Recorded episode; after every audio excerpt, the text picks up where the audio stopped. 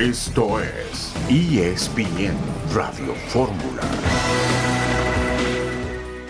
Ahora, bueno, voy a traer a Ancelotti, voy a traer a Guardiola, voy a traer un entrenador de renombre que tiene la capacidad y que lo ha demostrado, perfecto. Pero si ha jugado con el Betis y fracasa, si va con el Valladolid fracasa, si va con el Villarreal fracasa, ¿para qué mierdas trae? Bienvenidos a esta edición de viernes de ESPN Radio Fórmula, la voz que acabamos de escuchar, siempre crítica de un excelente jugador en su momento con las Águilas del América, Antonio Carlos Santos, mientras las Águilas cumplen hoy su día 19 sin tener director técnico. La noticia del día, Javier Chicharito Hernández ha sufrido una rotura de ligamento cruzado anterior de la rodilla derecha, lo que quiere decir que Chicharito Hernández no va a volver a jugar fútbol profesional en lo que resta de este año calendario 2023. Vamos a hablar de ese tema a nombre del maestro Beto Murrieta en compañía de John Sotliff y Héctor Huerta. Johnny, ¿cómo estás? Buenas tardes. Toñito, Héctor, un gusto saludarlo. Sí, siempre da el sonido, siempre da el byte Antonio Carlos Santos. Algo que se había adelantado aquí en el programa ya se hizo oficial en la cuenta de Santos. Pedro Aquino deja el América para irse a Santos. Y hoy el cuarto de la final de la NBA. A mí de niño me dijeron que un perro en casa hay que tomar los puntos. Toñito, me gusta Miami más tres y medio, ya me dirás. Sí, sí, sí, bueno, los Nuggets ya recuperaron la ventaja de la localía, ganaron el día miércoles sin tanto problema en el sur de la Florida y yo también creo que hay que meterle dinero hoy a Miami. Héctor Huerta, ¿cómo estás? Buenas tardes. Hola, Toño, ¿cómo estás? ¿Qué tal? Qué gusto saludarte igual que yo. Un abrazo para ambos. Oye, lo de Chicharito muy grave, ¿eh? Lo de Chicharito con la edad que tiene, eh, con el contrato que termina en diciembre con el equipo de Los Ángeles Galaxy, eh, con la posibilidad perdida ya del verano participar en alguna selección nacional, pues no sé si la carrera ya está muy cerca del final. ¿eh? Esta es una lesión a su edad muy, muy peligrosa. Ha, cumplido apenas los 35, Héctor, y este año ha jugado nueve partidos con el Galaxy, nueve partidos. Es decir, se le va a ir el 2023 habiendo jugado solamente nueve partidos. Sí, empezó lesionado el torneo, tardó mucho en volver a la actividad no se le ve físicamente como el año pasado, que se veía pleno, que quería ir al Mundial, que se ve que estaba preparándose muy bien físicamente. Y esta lesión, ligamento cruzado a los 35 años de edad, una recuperación larguísima de 7, 8 meses, muy difícil, muy pesada para un jugador. No sé si se vaya a replantear la posibilidad de seguir o no. hay, que, hay, que, hay que saber con él, platicar con él, a ver qué dice. ¿no? Viene, viene un momento durísimo. Y esas lesiones, tantos años haciendo NFL, esas lesiones sin contacto son las que más duras acaban siendo, porque quiere decir que algo se tronó sin que te hayan tocado, ¿no? Entonces, lástima de, Javier, un abrazo, va a ser una larga recuperación y, a ver en qué, en qué termina todo esto, pero por lo menos será hasta el 2024 que veremos a Javier en las canchas, si así se recupera en más de delanteros mexicanos en MLS con pasado Chiva. La directiva de Chivas continúa a la espera de una respuesta por parte de Sporting Kansas City para saber si van a liberar o no a Alan Pulido. ¿Qué sabes o qué te late en ese tema a? Que la MLS, eh, sus contadores son muy listos, tienes que negociar, tienes que llegar a un acuerdo económico, lo vas a perder eh, en, en seis meses, pues sácala lo que puedas, ¿no? Y aparte, es un equipo que anda re mal, no es como si vamos a ganar la MLS, no, brother, ya recupera lo perdido y, a lo que sigue. Tenemos, por supuesto, más temas. Vamos a hacer en instantes nuestra primera pausa en ESPN Radio Fórmula. Djokovic le ganó a Carlitos Alcaraz en las semis de Roland Garros, lo vamos a hablar. En el Mauriz reveló en el torneo con límite de edad, la selección mexicana vence hoy 4 por 0 a la selección de Qatar, sin mayores problemas, en una buena demostración de poder. Está el tema Chivas, está el tema Chicharo, está el tema América, está el tema selección nacional mexicana que mañana enfrentan a Camerún antes de los partidos buenos contra los Estados Unidos y la Copa Ahora, Aquí estamos entonces, vamos a tomar nuestra primera pausa, muy breve, y regresamos con el doctor Meraz para saber que sigue en la carrera de Chicharito Hernández.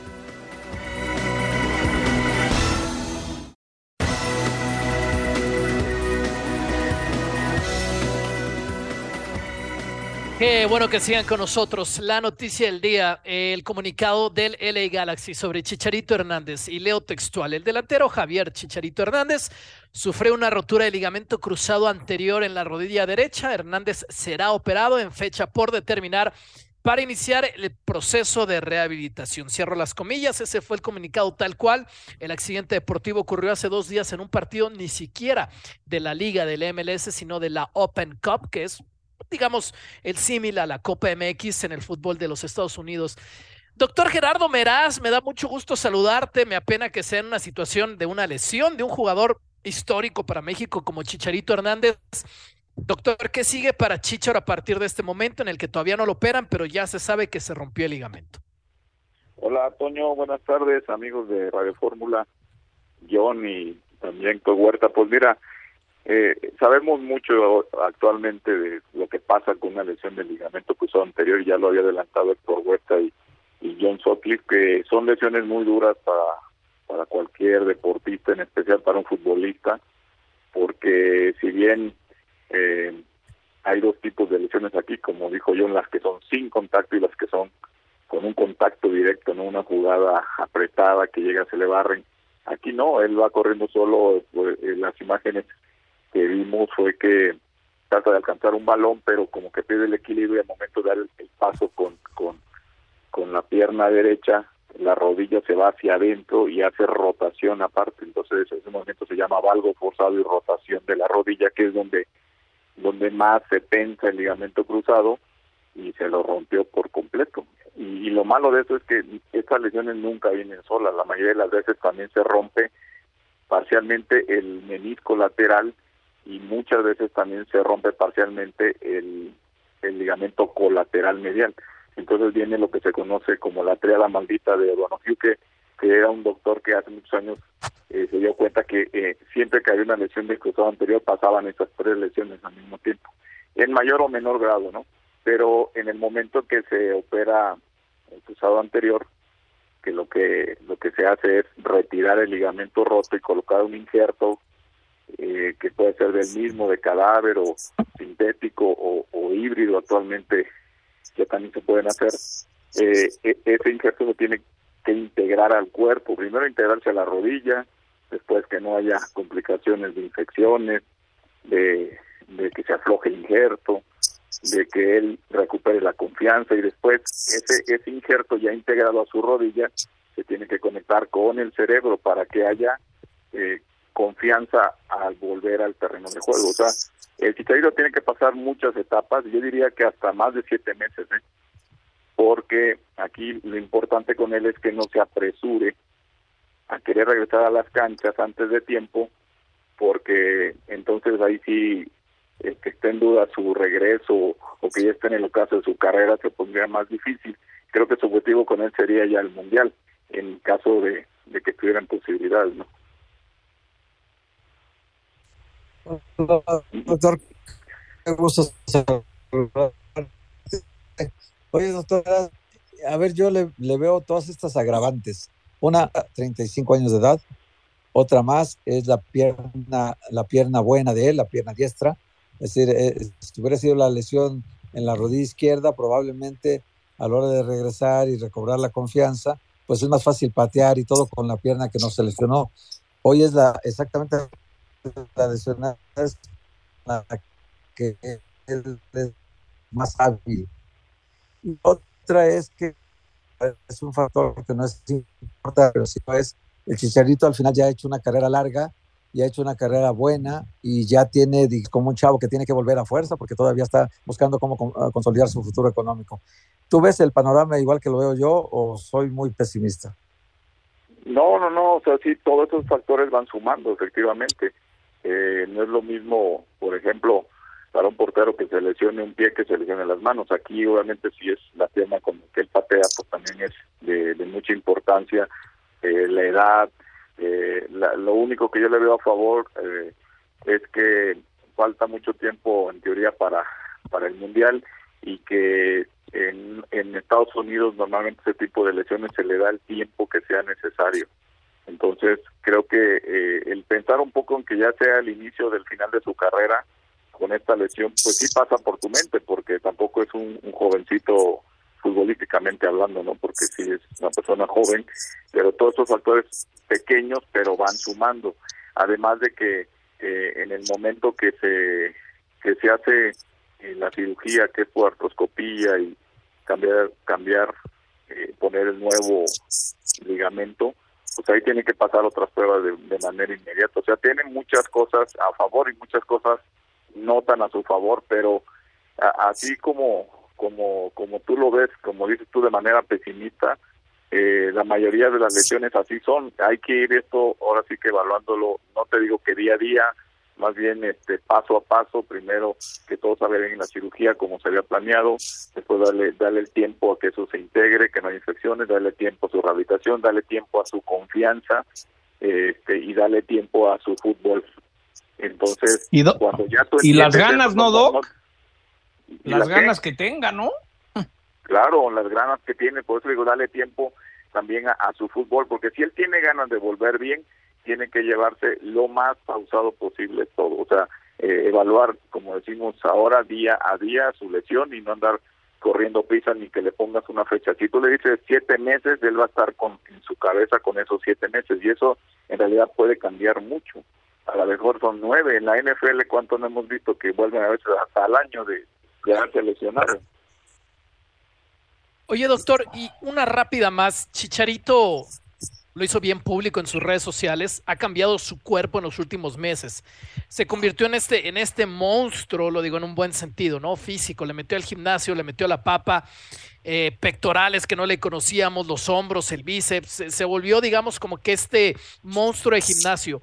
De repente cambiar tu cuerpo así puede tener algo que ver con una lesión. Pues no necesariamente, porque de hecho hoy en día para que no haya lesiones se pide que se fortalezca el, la extremidad que normalmente uno ocupa. O sea, eh, los futbolistas hoy en día se piden que siempre haya sesiones en, gimnasio y después los entrenamientos. Antes era como opcional, pero no, ahora es para evitar lesiones. Sin embargo, eh, el hecho de que él eh, haya fortalecido eh, cuadriceps, isquiotibiales y todo eso, y aún así se haya lesionado, quiere decir que probablemente eh, su acondicionamiento eh, muscular no haya estado enfocado directamente al cuadríceps, la pantorrilla y a los isquiotibiales, que son los que realmente dan la estabilidad de la rodilla. Es decir, este tipo de lesiones sin contacto, ya alguna vez lo hemos mencionado en algunos otros programas, que normalmente las que son lesiones sin contacto es porque eh, hay un, eh, a veces una fatiga muscular, un cansancio muscular o hay un sobreentrenamiento. Es decir, o no estás acondicionado adecuadamente para, para, para que te suceda esa lesión. Yo me acuerdo mucho eh, las lesiones que han, que han sido sin contacto prácticamente a veces dice uno pues en dónde se, en qué momento se lesionó porque de repente ni siquiera tocaba el balón, ya, ya, ya sintió él el tronido y el dolor. Entonces lo que realmente sostiene la rodilla y le da estabilidad son los músculos, pero a veces enfocamos nuestro entrenamiento de una manera inadecuada, que en el caso de Chicharito, si se convirtió en, un monstruo de gimnasio en el buen sentido, a lo mejor eh, lo llevó de una manera no tan adecuada, compaginado con los entrenamientos. Y ella claro. no sé, alguna fatiga muscular o algo. A lo mejor un cuidado más lo estético, ¿verdad? Que la pues parte de los de los músculos que hay que trabajar exactamente para un deportista, ¿no? Como él. Doctor, te mandamos un abrazo. Un abrazo y que tengan saludable fin de semana. Gracias, doctor Gerardo Meraz, nuestro especialista en lesiones deportivas. Y ahora, John, o sea, que, que y, y entonces, porque si regresa va a ser a los 36 años. La parte mental va a ser y ya saben que Chicharito luego ha tenido sus coach mentales y todo ese rollo, es decir, no, el, que, el ver cuántas ganas le eche para regresar y cómo le responde el cuerpo, y luego si eso lo hace, ¿quién le va a dar la oportunidad? Es, le está llegando la lesión en un momento de su carrera, de su edad sobre todo, eh, que, que no sabe si se va a recuperar o no, porque ya 36 ya no es lo mismo, Héctor. No, es, es el peor momento, John, porque además va a coincidir que termina su contrato en diciembre. Entonces, al terminar su contrato en el, en el Galaxy, el Galaxy bien puede decir, pues yo no me quiero esperar a arriesgarme si haciéndote un contrato de 6 millones de dólares, si tú no estoy seguro que te vayas a recuperar si y vayas a hacer el mismo chicharito que yo quiero en el campo, ¿no? Porque al Galaxy, la verdad, los cuatro años que ha tenido, uno bueno, uno regular y dos realmente malos, ¿no? Eso ha sido el saldo de él con el equipo de Los Ángeles Galaxy. Hay que ser sinceros y, autocríticos con esto. Yo creo que no tiene nada de malo decir las cosas como son. No, tiene nada de que nadie se tiene que ofender de eso. No, pero, pero tampoco es el retiro de Chicharito, Héctor John. O sea, no, no, no, no, no, puede regresar todavía. Eh, es que quién sabe, ¿eh? Es que quién sabe de que le paguen 5 o 6 millones de dólares, yo lo veo muy difícil, ya. Bueno, ¿no? Claro, de repente Chivas, es, la oportunidad para Chivas, ándale, yo. De repente es la oportunidad para Chivas. Sí, sí, si alguien que puede salir beneficiado de, esta tragedia eh, es Chivas. Y de los dos equipos de Los Ángeles, este yo me acuerdo que el Galaxy está para vender playeras, hacer mediático. El Galaxy lo que quieren es hacer negocio y no necesariamente títulos.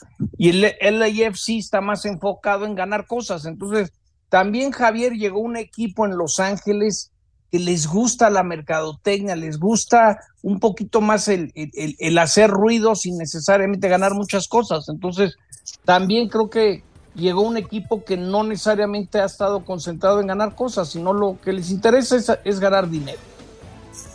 Cerramos tema Chicharito y tras la pausa nos metemos al México, Camerún del día de mañana, Huerta, Sotcliffe y Rodríguez, a nombre del maestro Murrieta.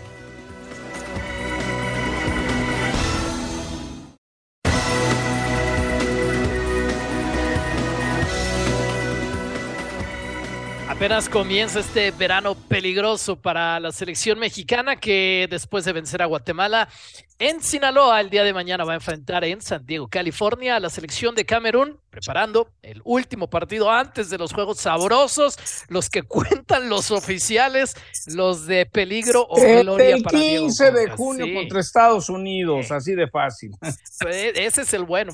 En las Vegas van a enfrentar a la selección de Estados Unidos esa semifinal de la Nations League. Vamos con el reporte de Mauricio y Maya. Adelante, Mau. Hola Toño, buenas tardes y fuerte abrazo para todos desde San Diego. Aquí estamos trasladándonos al Snapdragon, estadio donde se va a jugar el día de mañana ante la selección de Camerún y en donde el día de hoy la selección mexicana tendrá su último entrenamiento previo a ese compromiso. Ahí mismo el día de hoy en punto de las 4 de la tarde tiempo local, es decir, 5 de la tarde tiempo del centro de la República Mexicana, se llevará a cabo la conferencia de prensa del técnico del eh, tricolor Diego Coca. El día de hoy se espera que Raúl Alonso Jiménez ya trabaje al parejo del grupo, ya que el día de ayer tuvo que acudir a unos exámenes médicos para ver cómo ha ido evolucionando la famosa pubalgia que lo tuvo tan mermado en la pasada Copa del Mundo y que tantos problemas le ha acarreado en el equipo del eh, Wolverhampton. Para el día de hoy también se espera por la noche que llegue Guillermo Ochoa al hotel de concentración. Será otro futbolista en reportar con el equipo de Diego Coca y en el transcurso del día de mañana estará llegando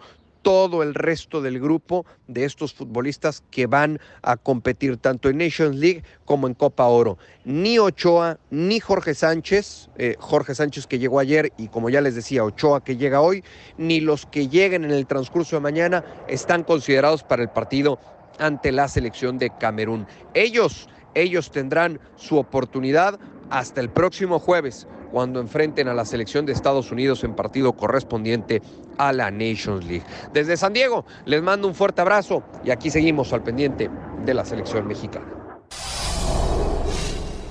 Un abrazo vuelta para ti, Mau. Hablando de Memo Ochoa, un paréntesis rápido, el eh, director deportivo Salernitana ha dicho algo que ya se sabía, que van a renovar a Guillermo Ochoa una temporada más, el MVP del Salernitana, que se mantiene en la Serie A va a estar un año más en el máximo nivel europeo, lo cual es una muy buena noticia para él, que ha apostado por lo deportivo y para el fútbol mexicano, pues en vistas de que es un portero histórico y va a seguir siendo el guardameta de la selección nacional.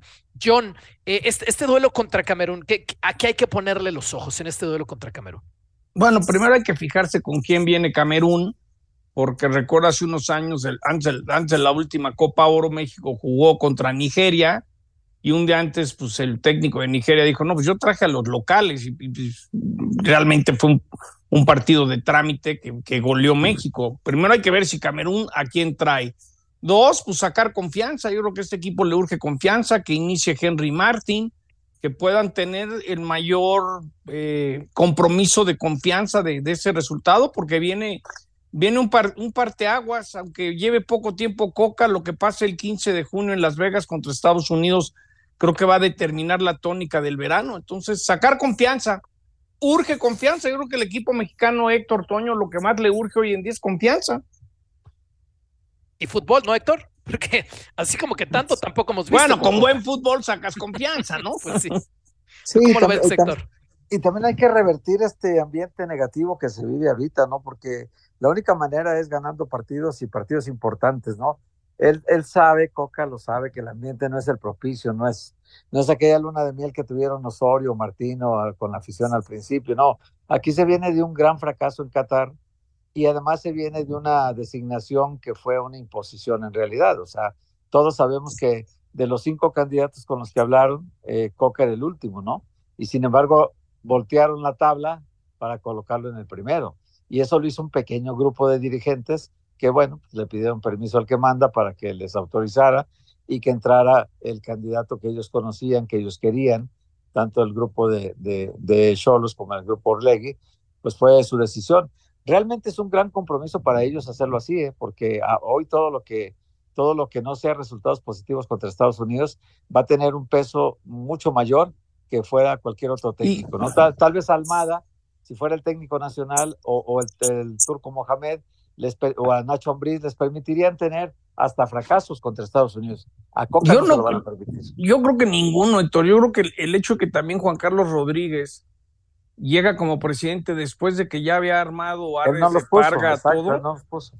Entonces, hasta puede decir Juan Carlos, pues mira, en base a los resultados recientes que no me gustaron, y me han pedido a mí y tengo el apoyo para reestructurar, pues pácate, la reestructuramos y, hacemos cambios, ¿no? Yo, yo sí creo que Coque está bajo la lupa mucho más eh, de lo que nunca ha estado un técnico tan pronto en un proceso, ¿no? Claro. Sí, porque además todos tenemos la sensación de que Hugo Sánchez nos lo dijo hasta el cansancio, perdónanos, macho, de que había una ventana para correr al Tata Martino que no se aprovechó. Después va a venir ese partido, Héctor, contra la selección de Estados Unidos el día jueves que tienen a BJ Callahan, un premio para el que me diga quien había escuchado de él como entrenador, BJ Callahan, como director técnico interino del interino, porque el interino, que era Anthony Hudson, renunció a la selección de Estados Unidos. Así que si en México hay críticas y dudas, Héctor, de que Coca no ha tenido tiempo de trabajar con su grupo, pues el señor Callahan mucho menos. Es decir, viene una selección bien seria de Estados Unidos, pero va a ser el primer partido que dirija con ellos. Pero yo, yo creo que Estados Unidos va a estar pensando ya en replantearse traer un técnico de, renombre internacional, tomando en cuenta que el Mundial es en su casa prácticamente. Tipo Lothar Mateus, por ejemplo. Tipo Lothar Mateus, sí, sí, sí, como en el tiempo de Jürgen Klinsmann, trajeron un técnico que ya había estado con la selección alemana, ¿no? Entonces, ellos yo creo que por eso están llegando a los interinatos y Hudson tal vez preguntó, oigan, ¿me voy a quedar yo en algún momento o no? Eh, no, fíjate que estamos pensando a lo mejor otra cosa, ¿no? Ah, pues entonces me retiro, ¿qué caso tiene seguir aquí de interino, no? Y por eso es que ahora está el interino del interino, exactamente, ¿no? Si nosotros nos quejamos de que estamos mal con un impuesto, pues allá deben de estar peor, mucho peor, ¿no? Porque allá, allá permea más la desorganización y la falta de planeación ante un escenario que no está tan lejano, ¿no? Nos quedan tres años para la Copa del Mundo. Y, y el, el, periodo ahora fue de tres años y medio, no de cuatro, como normalmente es. Así que la Organización de Estados Unidos, que seguramente querrán hacer un mundial histórico, necesita ya nombrar un técnico de de veras. Oye, y aparte, si, si gastaron en Messi, ¿tú no crees que los dueños del MSD le dicen a US Soccer, pues qué necesitas? Necesitamos vender, comercializar en grande. Es decir, Estados Unidos, no me sorprendería que se esté esperando hasta que acaben ciertas ligas y ciertos torneos. Yo, yo estoy de acuerdo contigo, Héctor. Estados Unidos va a poner a alguien, no sé si es el mejor técnico para los americanos, pero va a ser alguien que digas, wow, ¿ya viste a quién se trajeron los americanos para el Mundial en casa? sí, creo digamos, un Ancelotti de repente o estoy fantaseando demasiado. No, no, no, yo sí creo.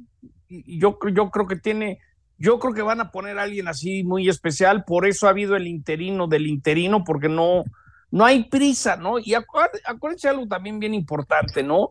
No hay presión de la prensa. Sí, ya se cubre mucho más, se habla, pero no, no, no es, no es como si no le ganas a México, te vas aquí, pues para el 15 de junio van a estar más preocupados de, pero, pero la de otros eventos, ¿no? La presencia de Messi, bien lo dice John, la presencia de Messi hace que los ojos del mundo estén volteando ahora ya a Estados Unidos. El Inter de Milán tenía, tenía un millón de seguidores, ¿no? Sí, eso es increíble. Cinco millones de seguidores, o sea, el, fenómeno Messi va a hacer que los mismos norteamericanos se exijan a sí mismos que, que la cara que den ante el mundo sea de mayor organización. Y el hecho de que no tengan técnico ahorita habla mal de ellos, muy mal de ellos. No habla bien de lo que normalmente es la estructura del deporte en Estados Unidos, que es súper organizada. Hoy en el fútbol están dando motivos para que los critiquen, ¿no? Con más razón es una ventanota para Diego Coque y la selección mexicana. El partido del jueves. Ni siquiera hablemos de la Copa Oro. El partido del jueves. Y algo si no, importante. hasta, hasta vas a quedar en ridículo. Te ganó el interino del interino platicando con compañeros que cubren a Estados Unidos, que eh, están muy empapados, me dicen que el equipo top de Estados Unidos va a estar nomás en, Nations League, que van a traer otra selección para Copa Oro. Como el año pasado. Las, las, estrellas no van a estar. Entonces, pues es un poco lo que les digo que este, este disco ya lo escuché. Es un poco lo que pasó en Denver cuando enfrentaron en la final y el Tata decía, bueno, es un verano largo, hay muchos partidos. No, Tata, el, eh, eh, la final de Nations es tu partido porque va a ser la única vez que se van a enfrentar los mejores de los mejores de los vecinos. Y no ganaron. Y creo que va a pasar lo mismo en semifinales en Las Vegas el 15 de este mes. Ahora, Héctor, yo... Sí, sí, entonces es que integraron a este, este jugador inglés. Que, que, por ahí salió un lacito norteamericano y dijeron, ah, pues vente para acá. Este, Balogun, ¿no? Se llama, Balogun, que juega que juega en la liga francesa, que estuvo de goleador, que es un jugador que muy apetecible, que jugó en selecciones menores de Inglaterra y que Estados Unidos le coqueteó y al final consiguió que viniera a la Este nació en Brooklyn. Nació en Brooklyn. Está bien. Y, el fútbol de la MLS y los más de 80 jugadores que han pasado por las academias de Estados Unidos y que en su momento han llegado a Europa, en este momento más de 80, imagínense, canteranos en algún punto de la MLS, muchos de ellos además tienen raíces europeas por una cuestión muy lógica y natural de los Estados Unidos. Héctor, nos va a quedar un minuto. Hay responsabilidad también este jueves del jugador mexicano. Santi Jiménez, excelente temporada con el Feyenoord. Ahora vamos a verlo con la verde. Edson Álvarez, al Borussia Dortmund y lo que me digas. Ahora vamos a verlo con la verde, ¿no? O sea, hay que ponerle esa responsabilidad ya el jueves al jugador mexicano. Sí, claro, está, está lo mejor del fútbol mexicano, ¿no? Según el técnico, ¿no? Ahora, pues eh, yo no sé si, si al final de cuentas eh, contempla Coca una posible derrota en el primer partido o en el segundo, si llegara a la final, que sería contra Canadá casi probablemente, pues también hay un alto riesgo de que pierda. Por eso sí la selección tiene que ganar sí o sí Estados Unidos, o sea, no hay otra opción. Imagínate los hoteles, la reventa en Las Vegas, ¿no? Lo que significa como negocio si llega a México, no llega a México a la final, ¿no? Claro, claro. Tras la pausa, tema América, día 19, sin entrenador, vamos a escuchar una voz autorizada, una bomba, Antonio Carlos Santos.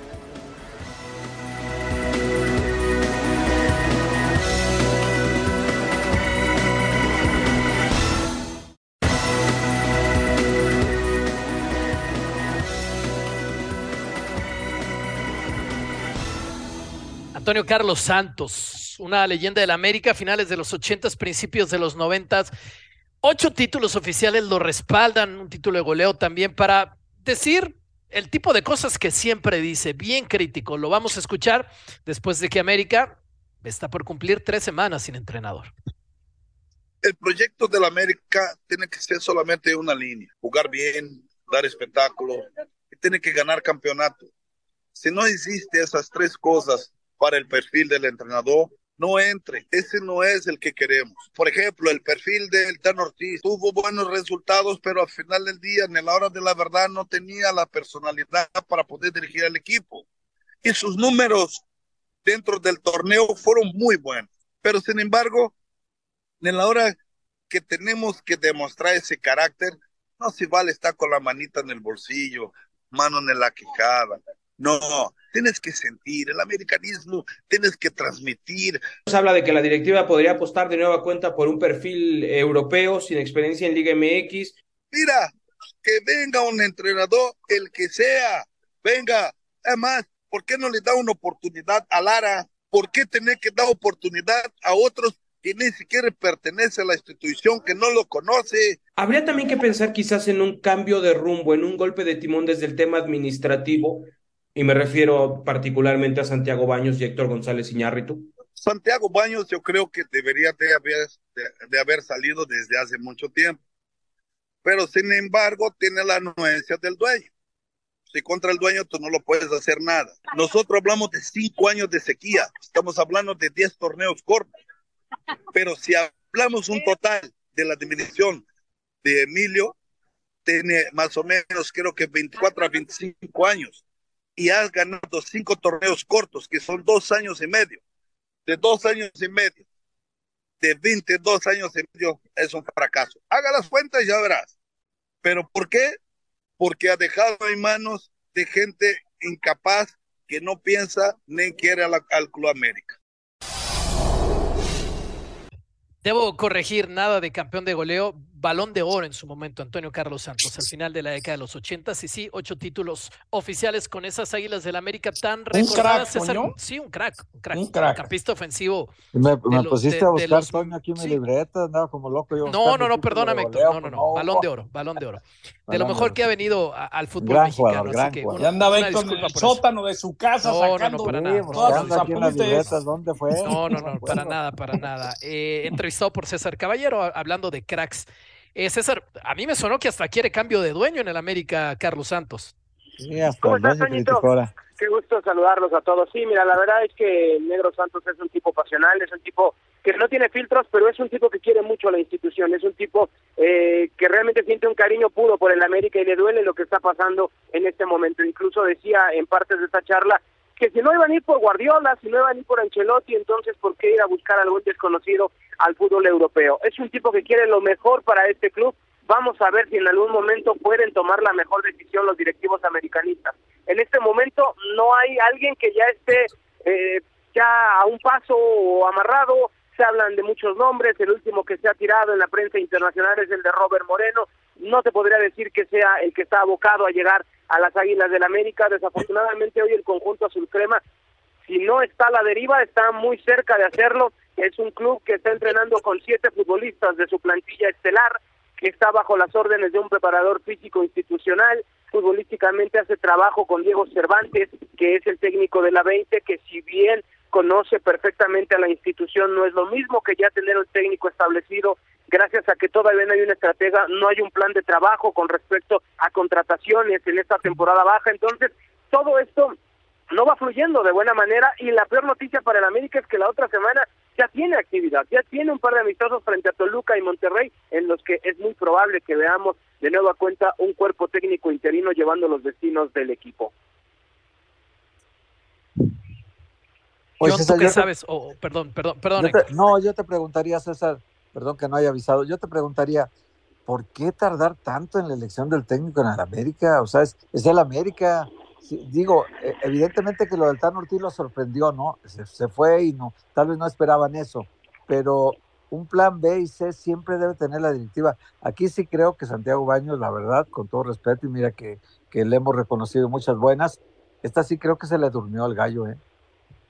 Hola Héctor, ¿cómo estás? Qué gusto saludarte. Sí, totalmente, y lo dices con todas sus letras.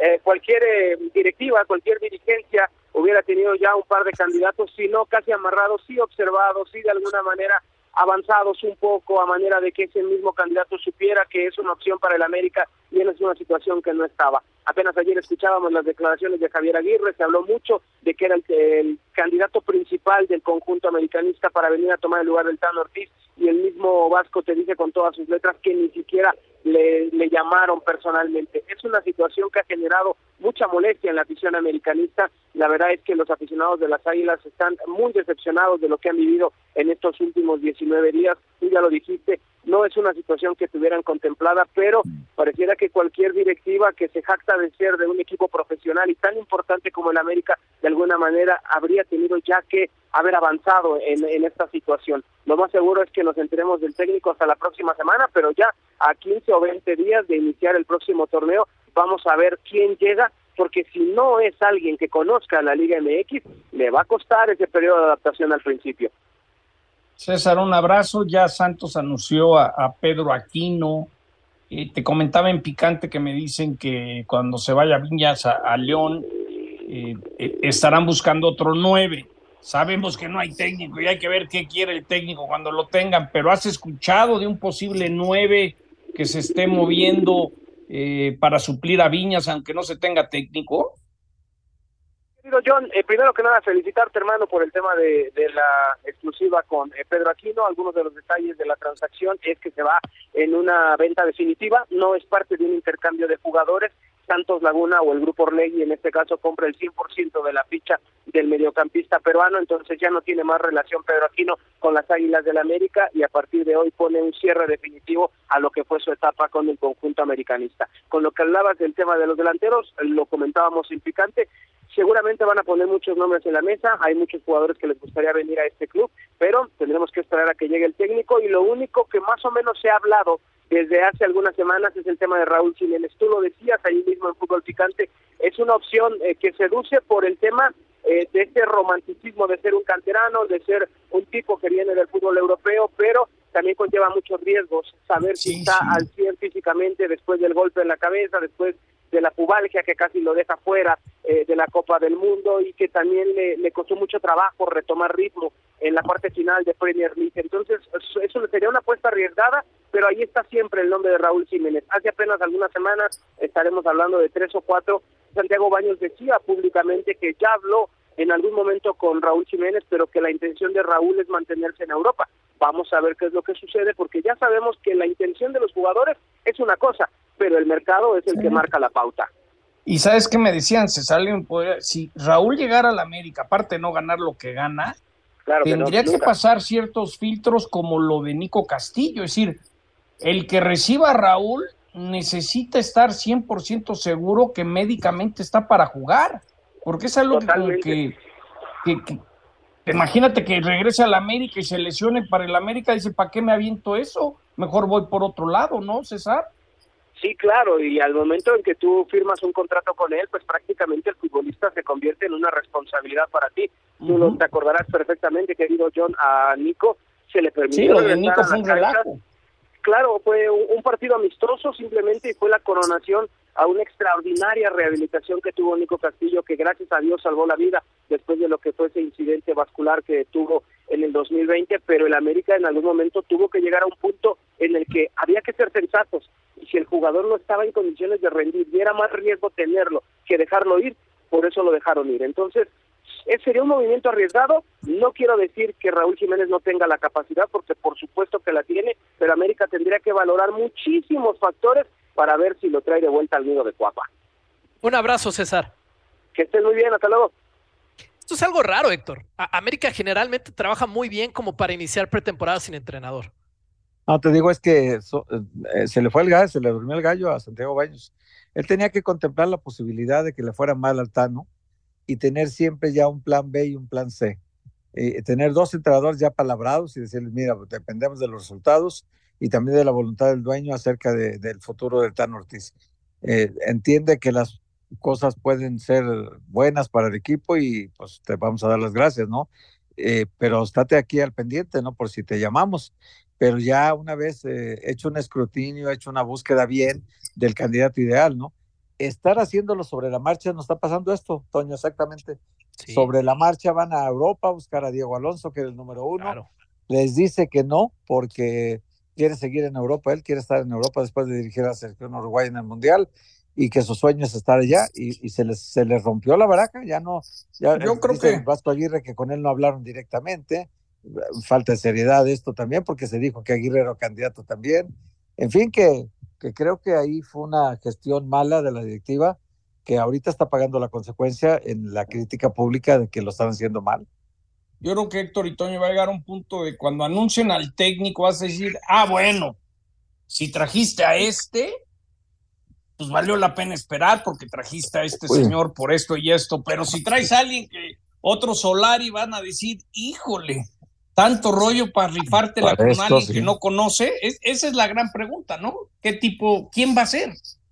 ¿Y, quién puede garantizar un título? Y la respuesta a esa pregunta es absolutamente nadie. Así que, sea quien sea del medio extranjero mexicano, va, a tener a América que pasar ese proceso y consolar y lo habían pasado ya muy bien. Vamos a cambiar de tema. En poquito menos de tres horas se juega el siguiente partido, el juego cuatro determinante que puede ser en las finales de la NBA. Los Nuggets de Denver tienen la ventaja de 2 a 1. El partido se juega hoy en el sur de la Florida, en la ciudad de Miami, en la futura casa de Leo Messi y en la actual casa, desde hace ya muchos años, de Sebastián Martínez Christensen, a quien le mando un abrazo con mucho cariño. Sebas, claves del juego. El día de hoy, uno casi de sobrevivencia para el Miami Heat. ¿Cómo andamos, Tonito? Un abrazo grande para vos, para todos, aquí en la duela del Casella Center. Bien decía, se aproxima el juego 4 y siempre que hablamos de ajustes hablamos del equipo que viene de la derrota y genuinamente necesitan más producción de la base. que Vincent y Max Truss se combinaron para acertar 3 de 17 canastas, demasiado poco. Polstra quiere que Vincent siga agresivo en defensa, se metió en problemas de faltas en el último partido y eso le afectó el ritmo. Y a la vez creo que tienen que tratar de resolver algo que parece imposible, que es el pick and roll de Nicola Jokic y Jamal Murray. Dio indicios ayer el equipo de Miami que van a intentar ir a buscar a Jamal Murray un poquito más alto, un poquito más arriba para impedir que dé a la esquina y una vez más, él tiene que ser la cabeza de la serpiente. Si lo limitan a él, Jokic va a anotar sus puntos, va a hacer su daño, pero si limitan a Jamal Murray de alguna manera, Miami piensa que tiene oportunidades de ganar. John. Fíjate, Sebas, Toño, que les encanta el básquet. Nomás unos números que me topé, que me, me dejaron sorprendidos. Si Nikola Jokic hoy consigue nueve rebotes, será el primer jugador en la historia en los playoffs en tener 500 puntos, 250 rebotes y 150 asistencias. ¿Cómo explicarlo, Sebas? Es como, como que alguien está reescribiendo los libros de récords para grandotes, ¿no?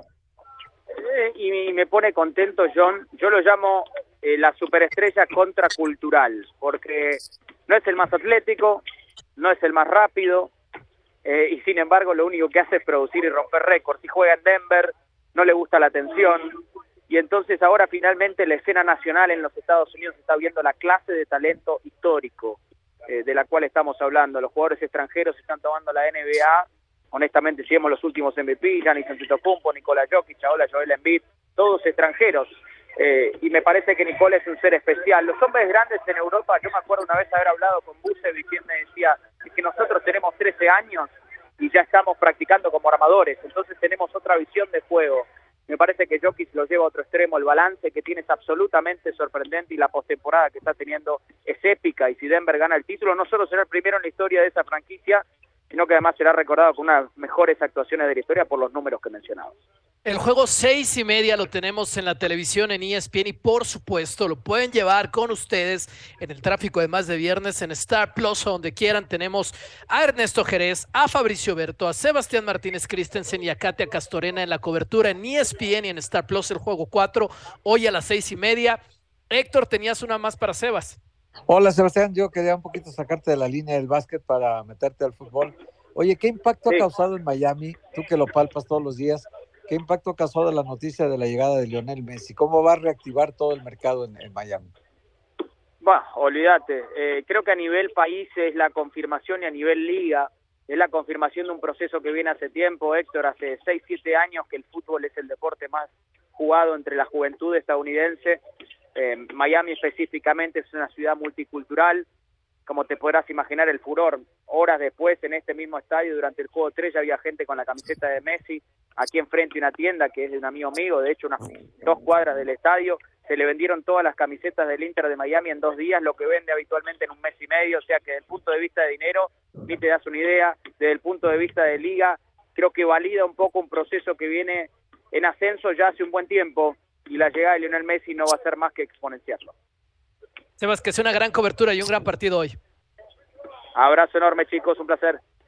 Un abrazo. Tenemos final de Champions el día de mañana. Le vamos a dedicar un poquito de cariño en el cierre de este programa.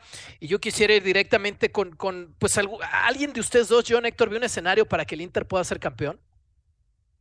Eh, pues eh, digo, la posibilidad siempre existe porque así es el fútbol, ¿no? Pero el súper favorito es el Manchester City. Creo que la, la, la, vida le está poniendo a Guardiola la posibilidad ahora, más que nunca, de reafirmar el, el gran trabajo que ha hecho con el equipo. Imagínate ganar cinco de las últimas seis ligas Premier en Inglaterra. Es, es, una, eso ya es una locura. Es una locura. O sea, la gente a lo mejor no ha dimensionado esto, pero ¿sabes tú que en su historia, en toda su vida, Guardiola no, no ha quedado cuarto lugar nunca? En ninguna liga. Fíjate nomás, o sea, una y, vez. Y en una vida muy corta de entrenador, Héctor, no, claro, no tiene tanto dirigiendo. De, de, 2008 para acá. Pero aparte de eso, solamente una vez quedó tercero y todas las demás ha quedado primero o segundo. O sea, es una locura, campeón en, en, España, campeón en Alemania, campeón en Inglaterra, pero lo del Manchester City le hace falta una Champions. Si la gana este sábado, creo que la va a ser la cereza en el pastel de Guardiola en el City.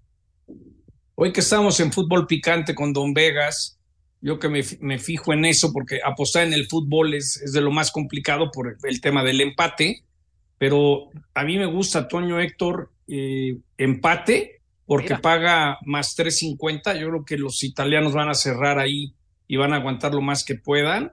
Y también las bajas, yo creo que no va a haber tantos goles, no sé. Yo, yo, yo, yo creo que si algún momento has jugado a la chica para que te paguen sabroso, tienes que ir en contra de, de, de, de lo que todo mundo claro. dice, porque es tan favorito el City que casi casi te la tienes que rifar del otro lado. Sí. El ESPN Fútbol Index tiene el City con 75% de opciones. Héctor, sí. gracias. Nos escuchamos la próxima semana. Al contrario, Toño, un abrazo para ti. Para Venga, John. John. Ciérralo como los grandes, John. Que tengan un enorme fin de semana y a ver la final de la NBA hoy por Star Plus.